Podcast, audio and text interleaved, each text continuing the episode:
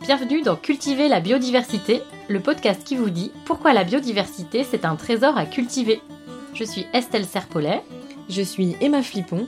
Nous sommes ingénieurs agronomes spécialistes de la biodiversité cultivée et passionnés par la sélection participative. Ici, on vous parle de graines, de celles et ceux qui les cultivent et les étudient, de semences paysannes mais pas que, d'autonomie des agriculteurs, de collectifs, parce que les semences sont à la base de notre alimentation. Bref, on vous donne des clés pour comprendre l'importance de la diversité génétique dans les systèmes agricoles et des outils pour agir. Cultiver la biodiversité, épisode 2. Dans cet épisode, on vous raconte l'histoire de la biodiversité cultivée pour comprendre comment on en est arrivé à la situation actuelle. Alors, petit rappel de la situation actuelle, la FAO estime que depuis le début du siècle, 75% de la diversité génétique des plantes cultivées ont été perdues. Et euh, euh, elle précise que c'est dû notamment aux changements de pratiques agricoles qui ont eu lieu lors de l'industrialisation de l'agriculture. Alors, où vient l'industrialisation de l'agriculture dans l'histoire plus généralement de l'agriculture?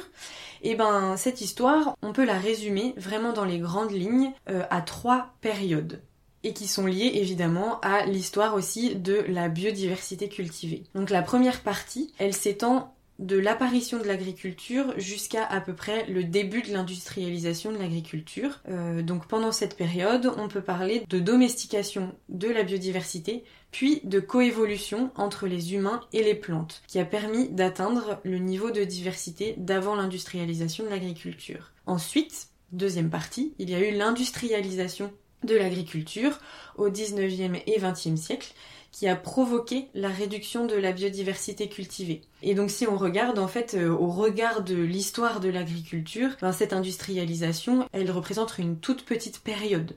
Et donc pour finir, on a décidé aussi de, de considérer une troisième période qui serait de nos jours et où on assiste en fait à des mouvements de paysans et d'acteurs aussi des systèmes alimentaires qui euh, souhaitent remettre de la diversité dans les champs. Et les assiettes et on va prendre le temps de détailler ces trois grandes périodes dans cet épisode qui est divisé en trois parties. Petite histoire de la biodiversité cultivée, partie 1. Domestication et coévolution, la naissance et le développement de la biodiversité cultivée.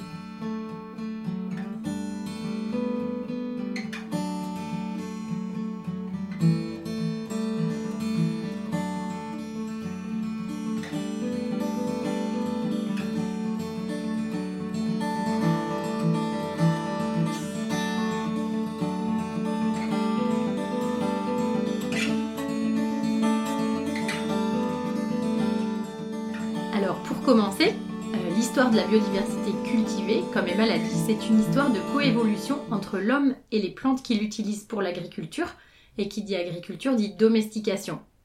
Donc la domestication et l'agriculture, ce sont ces deux événements qui marquent le début de l'histoire de la biodiversité cultivée. Et les plantes cultivées par l'homme, elles ont beaucoup évolué en fonction justement des pratiques des hommes et elles se sont diversifiées ensuite au cours des siècles en suivant les voyages et les différents usages des populations. Et tout ça, ça a créé une grande diversité de variétés. Alors si on commence par la domestication, les scientifiques aujourd'hui ils ont établi que ça a été un processus long et que c'est plutôt une série d'événements à différents moments et en différents lieux plutôt qu'une révolution unique. C'est un phénomène donc qui a lieu à différents endroits sur la planète, grosso modo entre moins 12 000 et moins 10 000. Euh, et il a été concomitant avec la sédentarisation et l'apparition de l'agriculture. Parfois c'est l'agriculture qui a entraîné la domestication et parfois c'est l'inverse. En fait ça dépend des espèces et des lieux. La domestication, elle s'est faite surtout à partir des céréales, mais aussi des légumineuses, parce qu'en fait ces deux types de plantes constituaient, et on peut dire un petit peu aujourd'hui aussi, où ça devrait plus constituer euh, pour les légumineuses la base de la nourriture des hommes. Et donc il y a eu des centres de domestication sur les différents continents, chacun avec une ou plusieurs espèces spécifiques, espèces phares un peu. Par exemple, le maïs au Mexique, les céréales à paille au Moyen-Orient, donc céréales à paille, il y a au moins la grande famille des blés, l'engrain, l'amidonnier, le blé dur, le blé tendre, etc. Et le riz en Asie. Aujourd'hui, on estime de 1000 à 2500 le nombre d'espèces domestiquées par l'homme, ce qui est quand même pas mal. Et maintenant, concrètement, qu'est-ce qui se passe quand une plante est domestiquée? Eh bien, certains de ses caractères changent par rapport à son ancêtre sauvage. C'est ça qui définit la domestication. Et ce sont des caractères qui sont intéressants pour les besoins des populations humaines. Si on continue avec l'exemple des céréales, les grains des espèces domestiquées restent attachés sur le rachis et ils ne tombent plus tout seuls. Ce qui est le cas des espèces sauvages. Ben, parce qu'en fait, c'est plus pratique pour récolter. Il y a aussi une synchronisation de la floraison et de la fructification, c'est-à-dire que les fleurs et les fruits de toutes les plantes de l'espèce et de la population vont se former et se développer de manière rapprochée. Et ça, c'est vraiment particulier aux céréales parce que sur les plantes potagères, on est d'accord, enfin, ça va pas être une caractéristique de domestication, puisqu'en fait, au jardin, ce qu'on va vouloir, c'est plutôt un étalement de ce caractère. Mais pour les céréales, il y a eu ce rapprochement de la floraison et de la fructification.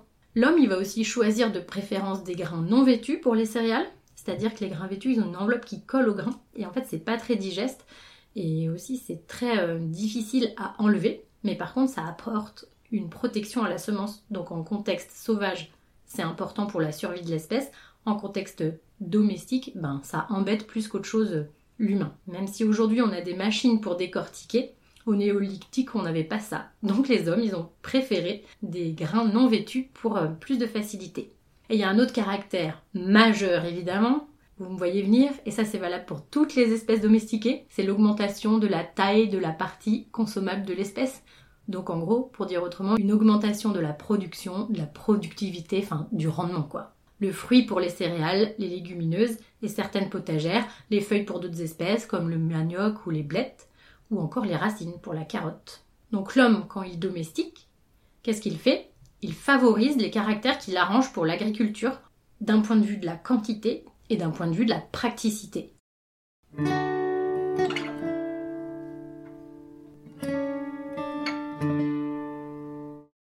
Ensuite, au fur et à mesure des siècles, il y a eu de plus en plus d'espèces domestiquées, donc une augmentation de la diversité spécifique.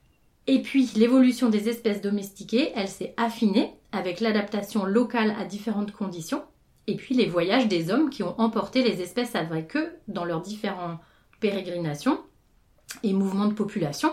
Et donc ça, évidemment, vous voyez là l'importance des semences, puisque quand on voyage, on emporte des semences.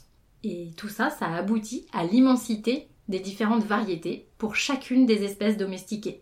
Par exemple, le maïs, il a été domestiqué au Mexique, puis il a voyagé en Amérique centrale où il a beaucoup évolué et il est ensuite revenu au Mexique avec une nouvelle diversité, ce qui a permis aux hommes de le faire de nouveau évoluer à cet endroit. On peut prendre aussi l'exemple du sarrasin. Est-ce que vous savez d'où c'est originaire? Je pense qu'il y a plein de gens qui pensent que c'est une plante originaire de Bretagne. Ben en fait pas du tout. La zone de domestication et de début de diversification du blé noir c'est l'Asie et notamment la Chine. Et il a voyagé jusqu'en Europe de l'Ouest, où il a trouvé des zones où sa culture a bien fonctionné, comme la Bretagne, mais en fait tout au long de son voyage, il a trouvé d'autres endroits où il s'est bien adapté, euh, l'Asie centrale, la Russie, l'Europe de l'Est, et c'est des zones où il a encore beaucoup cultivé. Et comme il y est cultivé depuis très longtemps dans ces zones, faut vous dire qu'il est arrivé en Bretagne un peu avant le 15e siècle, et ben il a eu le temps de se diversifier avec des nombreuses variétés dans chacun des lieux où il est arrivé. Et aujourd'hui, voilà, il y a une foultitude de variétés. On peut prendre aussi un exemple chez les céréales à paille, et plus précisément, moi j'aime bien l'exemple du blé dur, parce que pour cette espèce, le centre de domestication, comme la plupart des céréales à paille, c'est le Moyen-Orient. Et puis, pour l'espèce justement du blé dur, on voit qu'elle s'est diffusée à partir du Moyen-Orient dans différentes directions. Vers l'Afrique, vers l'Europe du Sud, et puis elle est encore remontée jusqu'à l'Europe euh, entre guillemets plus nordique, et puis aussi à l'est en direction de l'Inde. Et en fait, dans chacune de ces zones où elle a été diffusée, l'espèce de base, elle s'est adaptée et il y a eu des sous-groupes de cette espèce, des sous-espèces euh, qui se sont créées pour cette espèce du blé dur qu'on appelle Triticum turgidum. Donc euh, il y a eu le Triticum turgidum durum, qui est le blé dur classique cultivé autour de la Méditerranée. Il y a le Triticum turgidum turgidum dans les régions plus au nord de la Méditerranée, en France continentale, donc ça on l'appelle le poulard. Il y a le Triticum turgidum cartilicum, c'est la, entre guillemets la spécialisation du blé dur en Turquie, Iran et Irak, ou encore le Triticum turgidum aethiopicum en Éthiopie et au Yémen. Et je crois qu'il y en a encore quelques autres. Donc vous pouvez voir euh, tout ça dans le livre des blés biodiversité qu'on peut trouver sur le réseau Semence Paysanne où on, voit ça, c'est très intéressant. On vous met le lien dans la description de l'épisode. Et puis ensuite, pour chacun de ces groupes qui sont de la même espèce, là pour le blé dur, et eh ben à l'intérieur, il y a encore une grande diversité de variétés créées plus ou moins consciemment par les hommes selon les différents lieux où ils les ont cultivés et les usages qu'ils en ont fait. Aujourd'hui, le blé poulard, par exemple, il est plus cultivé, ou presque plus cultivé, et il a d'ailleurs euh, été quasiment totalement abandonné au XXe siècle, mais des agriculteurs qui s'intéressent à la diversité cultivée, on en reparlera tout à l'heure, ils redéveloppent la culture de cette espèce pour en faire des pâtes ou du pain dans des zones où le blé euh, dur de Méditerranée ne pousse pas ou n'a pas les qualités euh, requises pour du blé dur.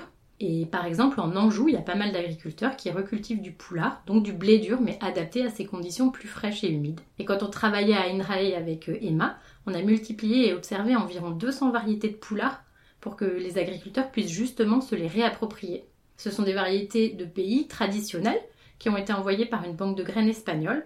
Et 200 variétés, ben, ça peut paraître beaucoup, mais en fait c'est très peu par rapport à toutes les variétés qui sont stockées dans les banques de graines. Et encore, celles qui sont stockées dans les bandes de graines, c'est certainement une infime partie de ce qui était cultivé avant la révolution industrielle.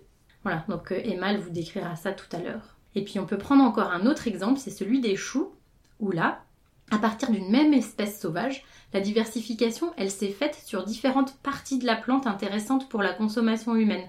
L'organe utilisé pour l'alimentation humaine a été soit les feuilles, le chou-pomme, soit les bourgeons floraux pour le chou-fleur, soit la base des tiges pour le chou-rave, les hampes florales pour le brocoli. Et tous ces choux sont des sous-groupes de la même espèce, donc on peut toujours les croiser, comme les, différents blés durs tout à l'heure. Et pourtant, ils sont très différents les uns des autres.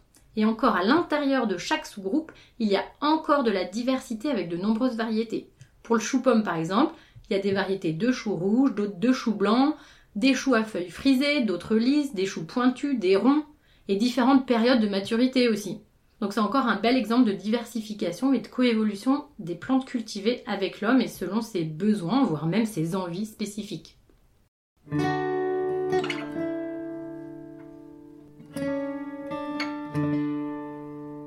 Donc à partir de la domestication des espèces, leur adaptation à différentes conditions et usages aux côtés des hommes, eh ben, ça a créé une immense biodiversité cultivée, tant par le nombre d'espèces, de variétés, que par la diversité des gènes à l'intérieur de chaque espèce.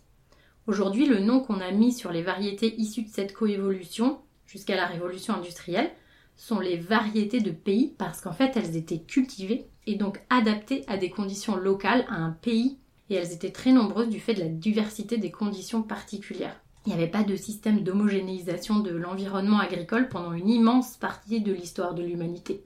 Génétiquement, c'était des populations, c'est-à-dire des ensembles de plantes avec des caractères communs qui permettent de les distinguer d'une autre population voisine, mais avec une certaine diversité génétique à l'intérieur de chaque population, car la reproduction, elle est assurée par ce qu'on appelle la pollinisation libre, c'est-à-dire qu'on laisse les plantes se reproduire entre elles sans éliminer drastiquement les plantes différentes. Ça, permet à la diversité de s'exprimer et aux variétés de continuer à évoluer selon les pratiques des hommes et les endroits où euh, les, populations sont cultivées.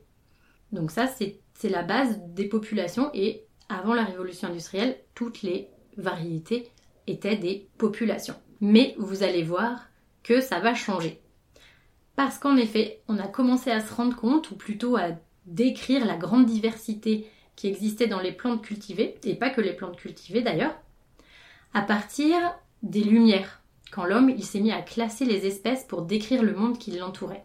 Mais cette période, en fait, ça a été le début d'une accélération de la maîtrise de l'homme sur son environnement et donc aussi bah, de la biodiversité cultivée.